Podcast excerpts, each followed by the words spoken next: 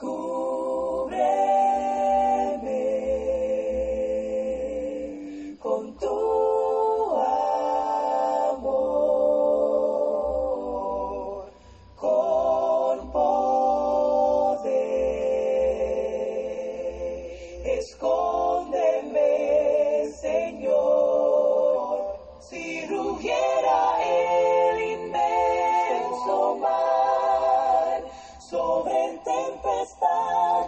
Queridos hermanos y amigos, que Dios derrame muchas y grandes bendiciones sobre su vida en este hermoso día.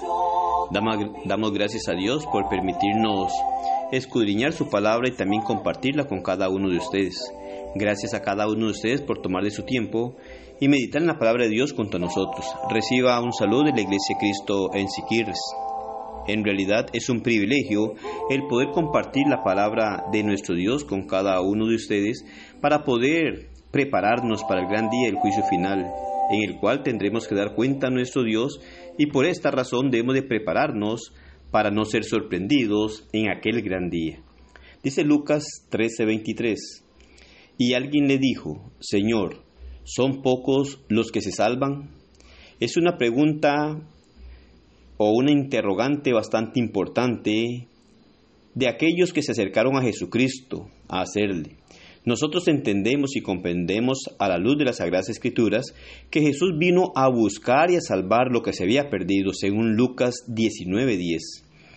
Antes de morir, para salvar a los perdidos, buscó a los pecadores mediante su enseñanza.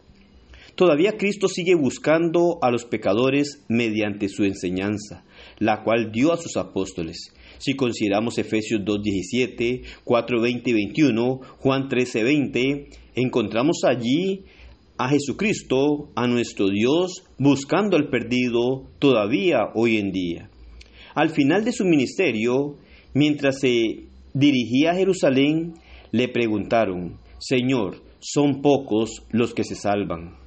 No sabemos en realidad si esta pregunta fue totalmente sincera o si tenía elementos de crítica, pero la pregunta toca el asunto más importante en el que cualquier ser humano deba ocuparse. Jesús en el discurso que solemnemente llamamos el Sermón del Monte, Jesús había hablado de la puerta angosta y el camino angosto, Mateo 7, 13 y 14, donde Jesús responde enfáticamente en el contexto cuatro aspectos muy importantes. Uno de ellos es cuando hace ver la necesidad de comprender que la salvación exige nuestro mejor esfuerzo. Él dice en Lucas 13:24, esforzaos a entrar por la puerta angosta, porque os digo que muchos procurarán entrar y no podrán. El verbo esforzarse se usa para las competiciones atléticas, donde el esfuerzo era enorme. Si bien Jesús es la puerta, según Juan 19, en quien alcanzamos la salvación, debemos considerar que esta salvación, por gracia, no es un asunto casual, sino que debemos de mirar que Dios advierte a través de su palabra y en 1 Pedro 4:18 dice, si el justo con dificultad se salva. Lo que nos lleva a entender que la salvación en Cristo merece toda nuestra atención, todo nuestro esfuerzo para lograr alcanzarla. Por lo tanto, la pregunta no es cuántos se salvarán, sino más bien, ¿seré salvo así como estoy viviendo? ¿Me voy esforzando lo suficiente para poder alcanzar la gracia de Dios? Es algo que debemos examinar en nuestra vida, porque claramente nos hace ver nuestro Señor que el obtener la salvación necesita esfuerzo de nuestra parte, a pesar de que es un regalo que Dios nos da, debemos de esforzarnos para hacer lo que Dios nos pide y tener la seguridad de esa salvación. Lo segundo que encontramos nosotros en Lucas 13:25 es que las oportunidades son limitadas. No podemos posponer o no debemos de posponer la obediencia a nuestro Dios. después que el padre de familia se haya levantado y cerrado la puerta y estando fuera empecéis a llamar a la puerta diciendo, Señor, Señor, ábrenos, él respondiendo os dirá, no sé de dónde sois. Lucas 13, 25. Por esta razón no podemos desperdiciar las oportunidades que nuestro Dios nos da. Debemos aprovecharlas y no posponerlas, porque después puede ser demasiado tarde. Y es la advertencia o la lección que nos habla el Señor en este texto. La tercera lección que podemos considerar está en el versículo 26 y 27 de Lucas 13, en donde nos hace ver que el creer, estar asociados con Jesús, no es suficiente.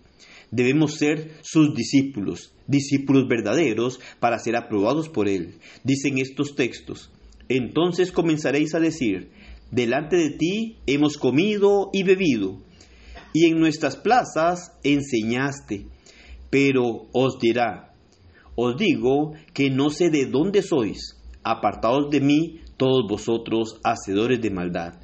Por esta razón debemos nosotros de poner mucha atención y no se trata entonces de decir, sino de hacer. No podemos creer estar asociados con nuestro Señor, sino más bien tenemos que hacer conforme a lo que Él nos ordena. Mateo 7, 21 al 23 nos muestra esto y Colosenses 3, 17 al 23 nos da esta lección o llamado de atención que no es el decir, sino el hacer. En otras palabras, Decir que Jesús es el Señor, según Lucas 6:46, o adjuntar actividades a su nombre es insuficiente. Cristo dijo, si alguno quiere venir en pos de mí, niéguese a sí mismo, tome su cruz cada día y sígame. Debemos de actuar en nuestra vida. El actuar es hacer conforme lo que Dios ordena. No podemos creer estar asociados o cerca de Él sino más bien ser discípulos verdaderos, haciendo en nuestra vida las cosas que nos ordena nuestro Dios. Y Lucas 13, 28 al 30 nos da la cuarta lección, y es que habrán sorpresas en el gran día final. Dice que allí será el llanto y el crujir de dientes cuando veáis a Abraham, a Isaac y a Jacob, a todos los profetas en el reino de Dios. Y vosotros estéis excluidos, porque vendrán del oriente y del occidente, del norte y del sur, y se sentarán a la mesa en el reino de Dios. Y aquí, hay postreros que serán primeros, y primeros que serán postreros. Los oyentes de Jesús no se sorprenderían en absoluto al encontrar a los santos fieles del Antiguo Testamento entre los salvos.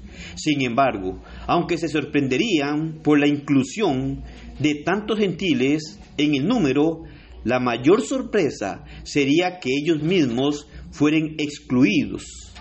Qué tristeza, qué dolor, qué sorpresa llegar a ser excluidos de la morada eterna con nuestro Dios. Y ese es un peligro en el cual corre toda persona. Todos nosotros que estamos en esta tierra corremos el riesgo si no nos preocupamos de hacer la voluntad de Dios, de ser excluidos en el gran día del juicio final. Es por eso que debemos de tener y prestar toda atención a lo que Dios nos ordena a través de su palabra. Según las escrituras, un gran número no será salvo, y algunos de los que esperamos que sean salvos serán excluidos, y de los que no esperamos que sean salvos, lo serán. No obstante, la lección principal que debemos considerar es esforcémonos por ser salvos. Si no nos esforzamos, nos vamos a llevar la gran sorpresa de ser excluidos de la presencia de nuestro Dios. Entonces, no es si serán muchos o pocos los que se salvan. La pregunta sea, y que debemos de hacernos es, ¿estoy haciendo lo necesario para ser salvo? La respuesta la tenemos cada uno de nosotros. Que el Señor le bendiga y pase un excelente día.